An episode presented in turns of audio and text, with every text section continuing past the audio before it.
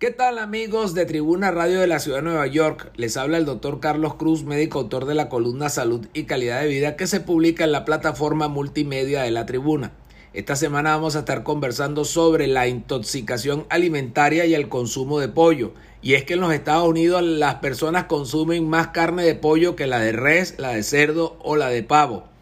Cuando el pollo está cocido es una opción nutritiva pero el pollo crudo puede estar contaminado con microbios como son el Campylobacter, la Salmonella, que es la más popular, o el Clostridium.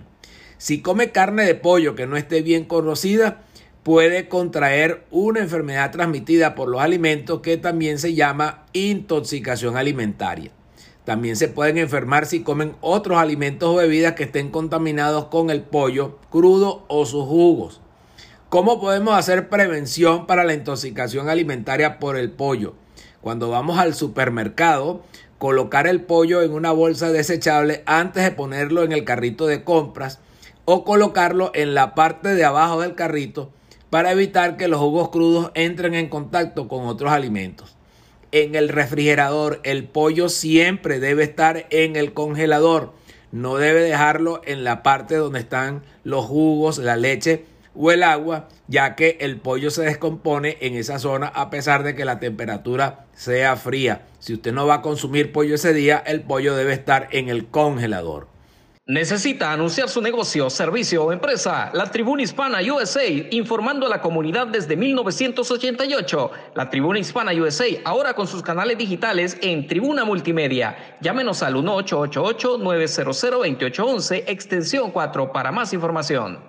¿Cómo se prepara el pollo? Bueno, primero que todo hay que lavarse bien las manos, ¿verdad? Utilizar una tabla diferente para el pollo, o sea, lo que usted procese en el pollo en esa tabla, no utilizar ni verduras ni frutas en esa tabla y posteriormente debe lavar esa tabla donde procesó el pollo muy bien.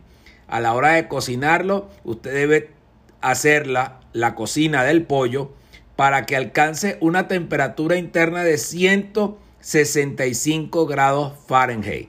Si va a cocinar una comida para microondas que incluya pollo crudo o congelado, manipúlelo como si fuera pollo crudo fresco y siga al pie de la letra las instrucciones de cocción para evitar las intoxicaciones alimentarias.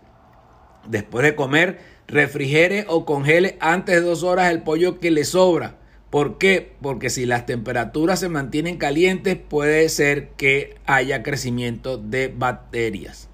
Motivo por el cual usted debe estar muy pendiente a la hora de comprar el pollo y manipular el pollo en su casa para evitar las intoxicaciones alimentarias. Para mayor información pueden comunicarse con nosotros a través del correo electrónico tusaludhispana.gmail.com